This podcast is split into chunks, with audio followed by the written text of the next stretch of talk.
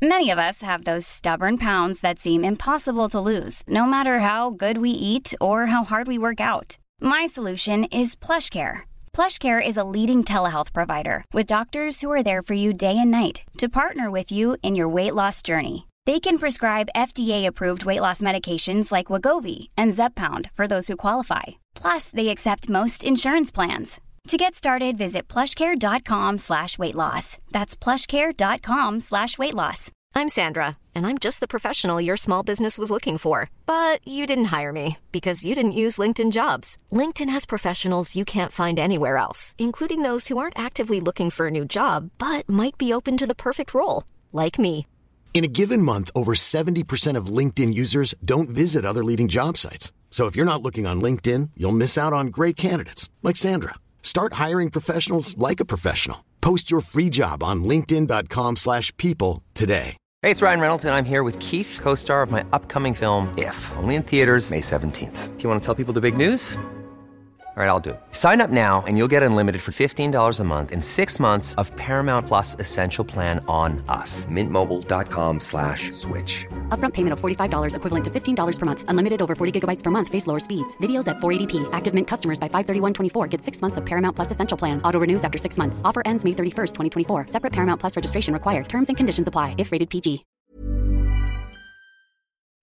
Según el doctor Morris Fraser, el corazón de tu prospecto latirá en las próximas 24 horas 103.689 veces. Inhalará 23.240 toneladas de oxígeno. Su circulación sanguínea habrá recorrido 270.000 kilómetros. Consumirá un kilo y medio de comida. Ejercitará 7 millones de sus 9 billones de células cerebrales. Hablará 4.800 palabras, de las cuales 3.200 serán sobre algo relacionado con él y ni una sola palabra sobre ti o tu producto, a menos que tú te encargues de despertar su interés. Por eso vamos a invertir toda una sesión en prospectar en volumen. ¿No te gustaría tener todos los prospectos que quisieras, a veces sin tener que tocar puertas? Pues bien, pon atención a esta próxima sesión, porque aquí vamos a aprender de cómo tener todos los prospectos que querramos. Ahora, hablando de prospectar en volumen, hay tres diferentes tipos de prospectos. El malo, que viene siendo el que no te muestra emociones, el que no te da retroalimentación, el típico cara de piedra.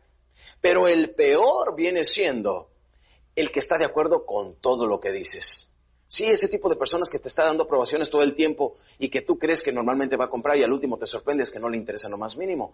Pero el mejor de todos, el bueno, recuerda que vienen siendo el malo, el peor y el bueno. El bueno es el que tiene preguntas y objeciones. Es el mejor de tus prospectos, porque este tipo de personas normalmente quiere tener toda la información porque sí está interesado en comprar. Sin embargo, la gran mayoría de las personas cuando están vendiendo y les están dando, eh, haciendo preguntas o objeciones, se sienten que realmente el prospecto no quiere comprar y es todo lo contrario. Ahora, existen dos maneras de poder ganar más dinero en esta profesión y viene siendo vendiendo más a clientes actuales o bien buscar nuevos prospectos. Ahora, las tres maneras de poder llegar a nuevos prospectos son por carta, por teléfono o en persona.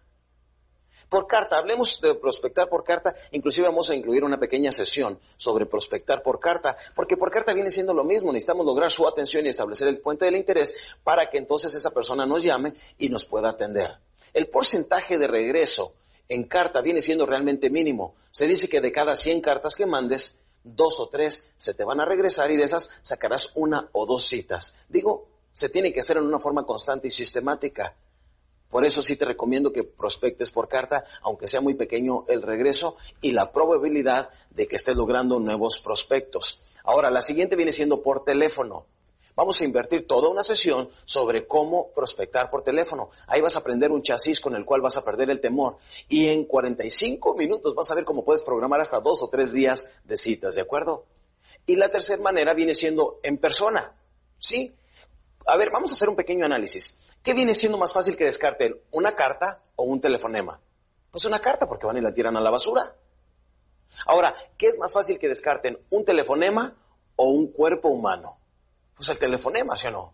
Como ves, una de las formas más importantes y que debemos de tener constancia en ello viene siendo prospectar en persona. Algunos vendedores cometen un error cuando están vendiendo muy bien, cuando la vida les está sonriendo, cuando tienen bastantes referencias y demás, dejan de prospectar en frío. ¿Y sabes lo que pasa? Pierden la habilidad. Después les empieza a entrar una especie de temor y evitan al máximo prospectar en frío. Hay algo que aprendí hace mucho de uno de mis maestros en motivación y en capacitación en ventas que decía, nunca pierdas el lustre.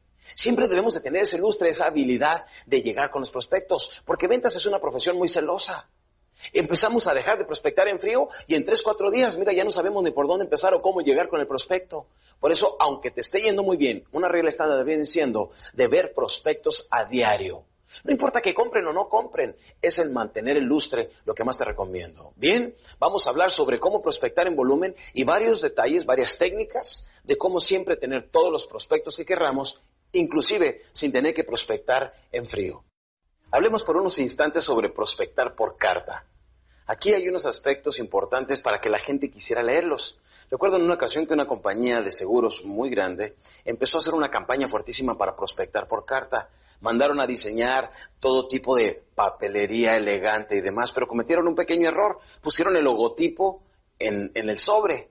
Por lo tanto, la gente lo veía muy elegante, se veía muy atractivo, pero al ver el logotipo, ¿qué es lo que pensaban? Me quieren vender un seguro y la tiraban. Y no tuvo ningún tipo de respuesta. Ahora, lo que te recomiendo es que utilices algunos sobres que sean, eh, por ejemplo, los que usa el gobierno, los que usan este, eh, algunas secretarías oficialmente y le pones documentos importantes, favor no doblar. O le puedes poner abajito alguna leyenda de documentos personales, ese tipo de cosas. Si te llega una carta de esas, un sobre, y no sabes de dónde viene, dime si no lograría tu atención. A lo mejor sería en cuanto saques tu correo el primero que abrirías, ¿verdad? Y al abrirlo, en el contenido de la carta lo único que quieres mencionar es, eh, es suficiente información para lograr la atención y establecer el puente del interés. No le des demasiada información allí, no le digas lo que es, no le digas, sino se quita totalmente la pregunta, la incógnita, y eso es lo que logra la atención. Ahora, cuando la persona esté leyendo la carta, lo que quieres es que tome el teléfono inmediatamente. Por lo tanto, ahí es donde practicas también tu ah, presentación de un minuto. Si yo le pudiera demostrar que usted pudiera beneficiarse, llame por favor al teléfono, tal y tal. Ahora, cuando llamen a, tu oficina, tiene que estar tu secretaria entrenada para saber cómo manejar esas llamadas. ¿eh? Para que cuando llamen, sepa cómo darle mantenimiento a ese tipo de llamadas si están llamando por la carta. ¿De acuerdo? Normalmente no, no es muy grata la respuesta como quisiéramos en carta, como lo mencionaba anteriormente. De cada 100, a lo mejor 5 este, te responden y de esos a lo mejor sacas dos o tres citas. Pero sería una forma de estar prospectando continuamente sin basarnos en nuestro esfuerzo físico y diario. Bien, la segunda manera viene siendo de cómo prospectar por teléfono. Vamos a invertir ahora una sesión sobre cómo prospectar por teléfono para que aprendas a manejar ese chasis y te dé ese control que necesitas y para que después profesionalmente hablando en 45 minutos puedas programar hasta dos o tres días de citas. Vayamos entonces a prospectar por teléfono. Aquí, mi querido campeón, vamos a hablar de una de las maneras de poder vender mejor la cita por teléfono. Eh, de hecho, se ha comprobado que en 45 minutos bien utilizados y sabiendo técnica para poder marcar el teléfono, podemos ocupar dos o tres días completitos de citas con solamente poquito tiempo.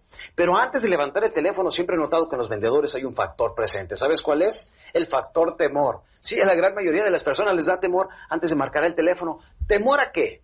¿Temor a que los insulten por teléfono? ¿Temor a que les cuelguen? No. Más bien temor a lo que no sabemos que va a pasar. Siempre los seres humanos le tenemos mucho miedo a lo desconocido. Por eso, para evitar eso, hemos diseñado un chasis que nos ayuda a tener mucho más control al vender la cita por teléfono. Este chasis viene siendo relativamente sencillo porque es únicamente mencionar tres veces el nombre del prospecto, una vez por favor y una vez gracias. Es muy sencillo y ahora lo vamos a significar, ¿ok? Ponte listo.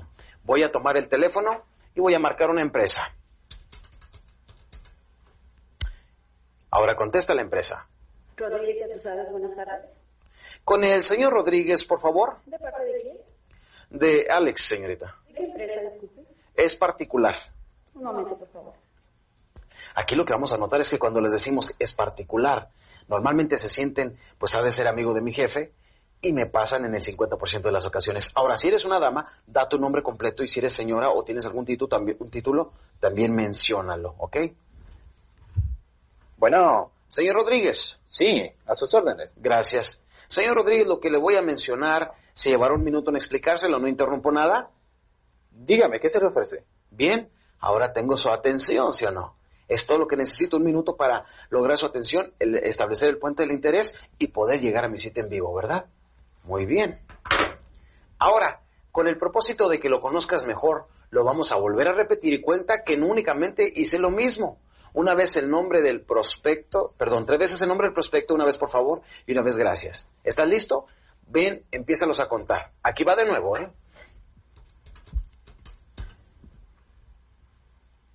Rodríguez de Asociados, buenas tardes. Ah, con el señor Rodríguez, por favor, ¿De parte de quién? de Alex. ¿De qué empresa? Eh, es particular.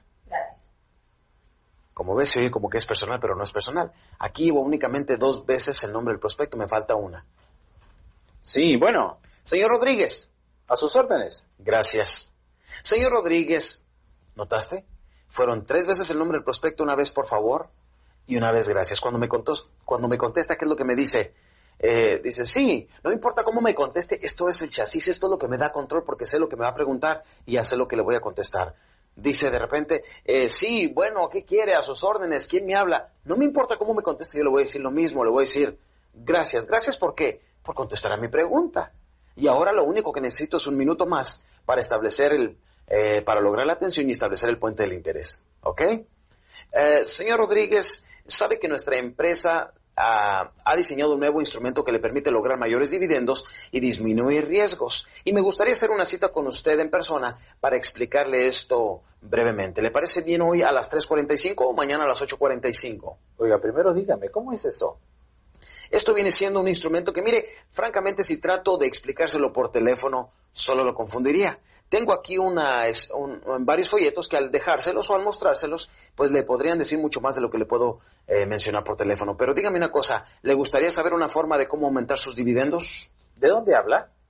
El nombre de mi empresa y toda la información, con mucho gusto se lo explico ahí en persona. ¿Le parece bien hoy a las 3.45 o mañana a las 8.45? Antes me gustaría que me dijera quién le dio mis datos. Mire, nuestra empresa ha sacado una lista de personas bien establecidas en la sociedad y de ahí sacamos su nombre. Me había dicho que le parece mejor esta tarde o mañana por la mañana a las 8.45. ¿Podría usted decirme qué es lo que pretende venderme? Mire, francamente lo- no pretendo venderle nada, a menos que usted decidiera adquirirlo. Y para no confundirlo y para no quitarle más su valioso tiempo, preferiría verlo en persona. ¿Le parece bien hoy en la tarde o mañana a las 8.45 de la mañana? Pues sería mañana después de las 10 de la mañana. ¿Le parece bien a las 11 de la mañana o a las 10.30? A las 10.30 me parece bien. Perfecto, ahí estaré. Pero dígame una cosa, señor Rodríguez, no me dice esto nada más por deshacerse de mí, ¿verdad? No, estoy checando que tengo tiempo ah, en mi agenda a esa hora. Lo espero a las 10.30. Muchísimas gracias. Todavía está en, está en Avenida del Zapato número 15, ¿verdad? Sí, señor. Muy bien. Si quiere apuntar, mire, mi nombre es Alex Day. Es D-E-Y. Aquí me tomo el tiempo para, para dejarlo que lo anote en su agenda y que no se olvide. Por eso le digo detenidamente mi nombre para que él en este ¿Quiere momento repetir, por favor? Sí, como no, viene siendo D-E-Y mi apellido. Y a las 10.30 es cuando quedam- quedamos, ¿verdad? Lo espero. Sea puntual, por favor. Muchas gracias. Hasta luego. Hasta luego. Bien, esta fue una manera muy sencilla de poder lograr comunicarnos con el prospecto, pero no todos son tan sencillos como este, aunque me dio un poquito de resistencia. Pero quiero hablar con el más difícil de todos los prospectos, a ver qué es lo que sucede. ¿De acuerdo? Vamos a decir, vamos a marcar de nuevo, inclusive la misma secretaria va a estar un poquito más renuente, me va a decir, eh, ¿qué es lo que se le ofrece? Este, ¿por qué no me dice a mí lo que le quiera decir? Y yo con mucho gusto le aviso y luego le llamamos. O déjeme su teléfono y yo lo comunico. Este tipo de objeciones. ¿Estás listo? Bien, vamos a marcar otra empresa. Rodríguez Asociados, buenas tardes. Sí, con el señor Rodríguez, por favor, ¿De parte de quién? de Alex. Alex, ¿qué, perdón? Eh, Alex Day, es particular, señorita. Ah, pues ahorita el señor Rodríguez está muy ocupado. Por favor, déjeme su número y yo se lo él. ¿Cómo no? Eh, perdone, ¿cuál es su nombre? Belia. Muy bien. Vele, mire, eh, mi teléfono es el 555-1212. Pero sabe que como me mantengo en la calle es muy difícil que me localice. Yo creo que sería más fácil que yo le llamara a usted para ver si ya tiene tiempo el señor Rodríguez de atenderme. ¿Le puedo llamar por las mañanas o por las tardes? ¿Cuándo es más factible? Por la mañana. Por las mañanas. Como notaste, aquí utilicé el cierre doble alternativa, ¿verdad? Bien, este, ¿le parece bien que le llame mañana como a las 8 o como a las 10 de la mañana? A las diez y media, por favor. A las 10.30 le llamo, Belia. Ok, mi nombre es Alex Day, no se le olvide. Mañana le llamo. Bien, ahora nota que lo primero que necesito hacer aquí con la señorita Barrera es suavizar un poquito la situación, ¿verdad? Necesito aprender a rebatir estas objeciones. Y al otro día le llamo en la mañana y pon atención cómo le voy a llamar, ¿eh? Rodríguez Asociados, buenos días. Hola, Belia. Ah, ¿De parte de quién? Sí, dime. Belia, habla Alex Day, como usted me había pedido que le llamara hoy a las 10.30 de la mañana. Aquí estoy. ¿Paso a ver al señor Rodríguez o me lo pasa por teléfono? Eh, perdona, pero ahorita no te puedo, no te puedo atender. Entonces es más sencillo que me atienda por las tardes. ¿Es cuando está menos ocupado o por las mañanas temprano? Necesito verificarlo con él para que te la cita. Muy bien.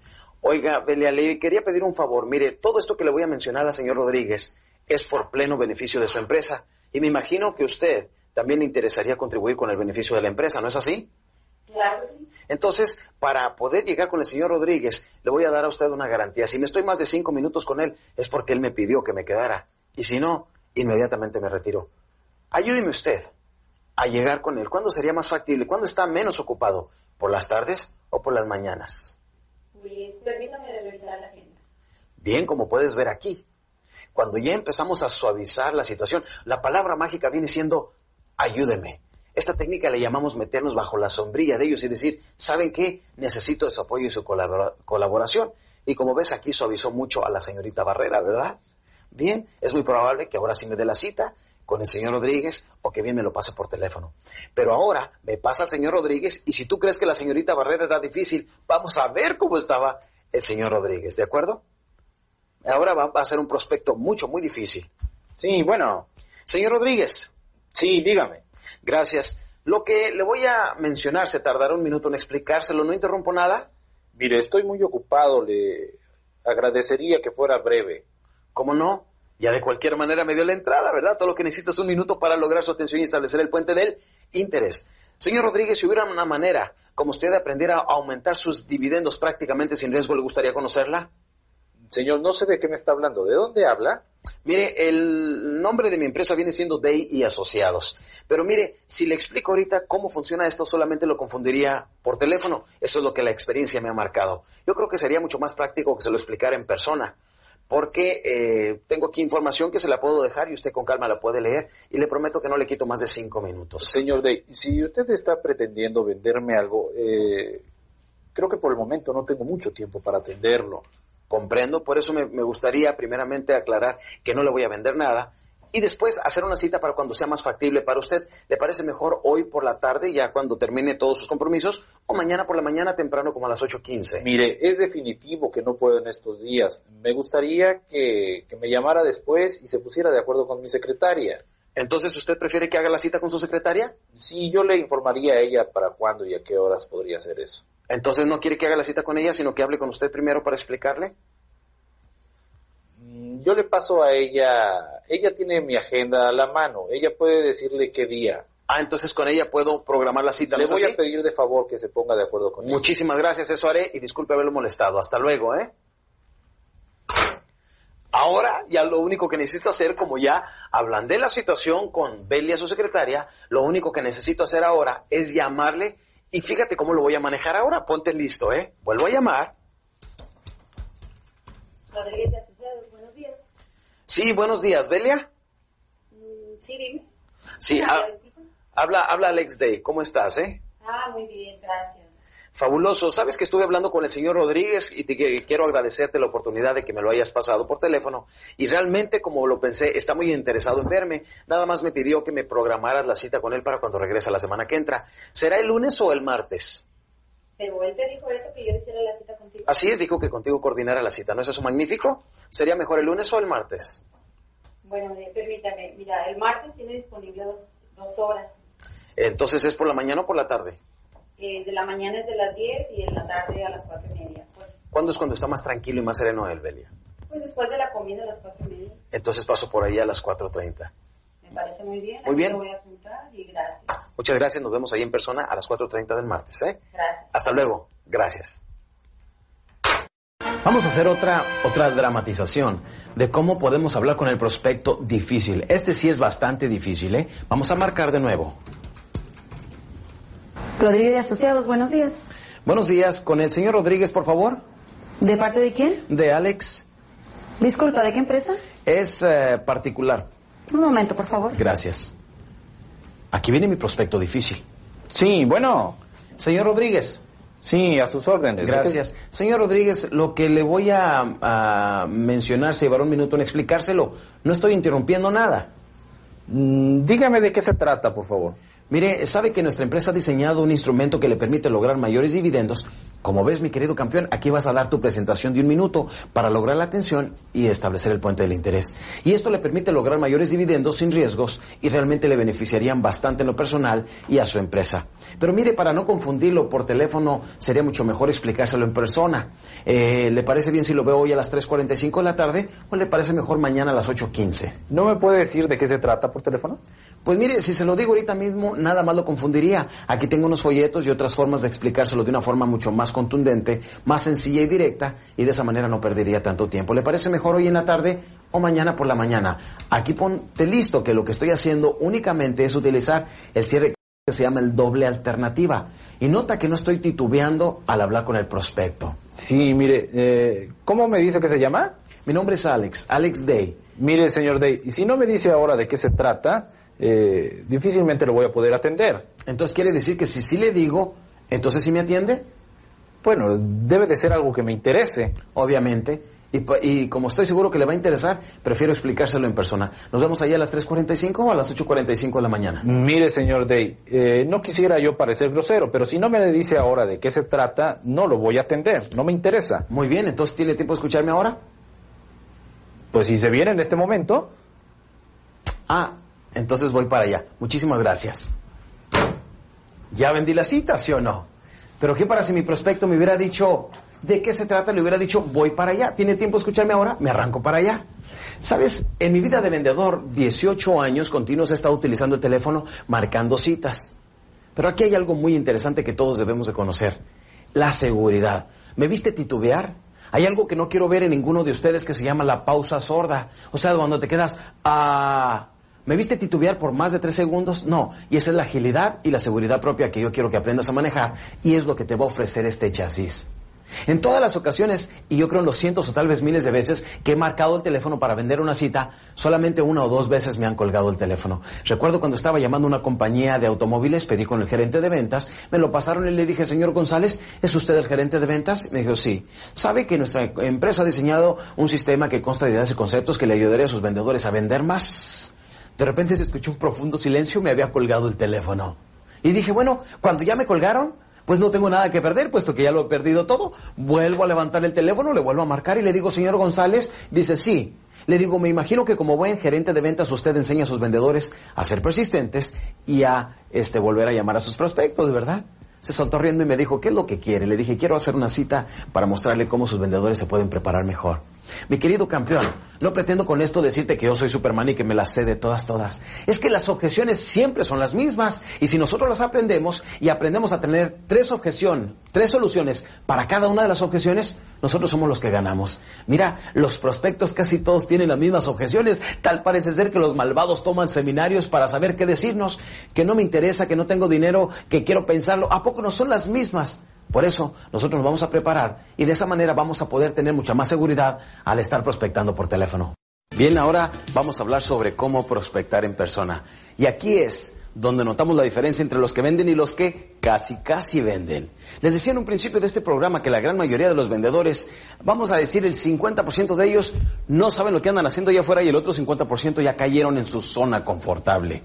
Sí, ya nada más hacen como que prospectan, pero ya no prospectan como antes. Algunos han tenido ya su pequeña cartera y le dan mantenimiento y ya nada más eso es lo que hacen. O sea, hacen como que trabajan y también la empresa hace como que les paga. ¿Sabes por qué? Porque muchos caen en su zona cómoda, confortable y ya no están dispuestos a salir a tocar puertas como lo hicieron en un principio.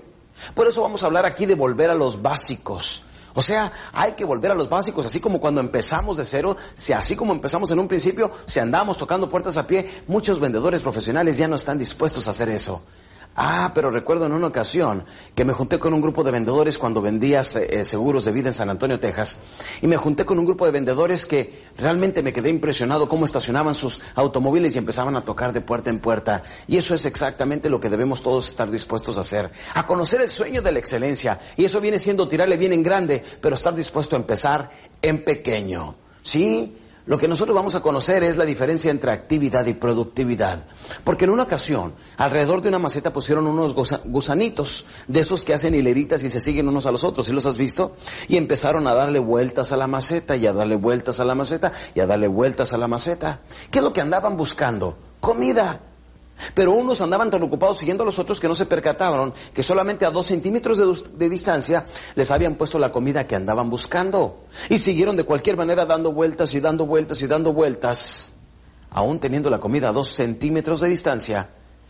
Después empezaron a caer exhaustos por el agotamiento y empezaron a morir de hambre. ¿Sabes por qué? Porque confundieron actividad con productividad. Aquí vamos a aprender cómo tocar puertas, cómo realmente estar dispuestos a empezar de mero abajo para llegar alto en la vida. Y eso viene siendo estar dispuestos a tocar puertas en frío. Mientras no estemos hablando con la gente, no vamos a triunfar en este negocio. Por eso me fascina la profesión llamada ventas. Porque muchas personas, lo que llamamos la gente bonita, no triunfa en esta profesión. Porque no hay camino fácil. Si creen que a través de estos programas van a conseguir ustedes maneras de cómo no tener que trabajar y ganar dinero, pues ya más vale que vayan apagando. Porque no existe esa, eh, esa respuesta. Algo que tenemos nosotros los vendedores que hacer a diario es hablar con la gente. Debemos estar dispuestos a trabajar y hablar con la gente y buscar prospectos por todas partes.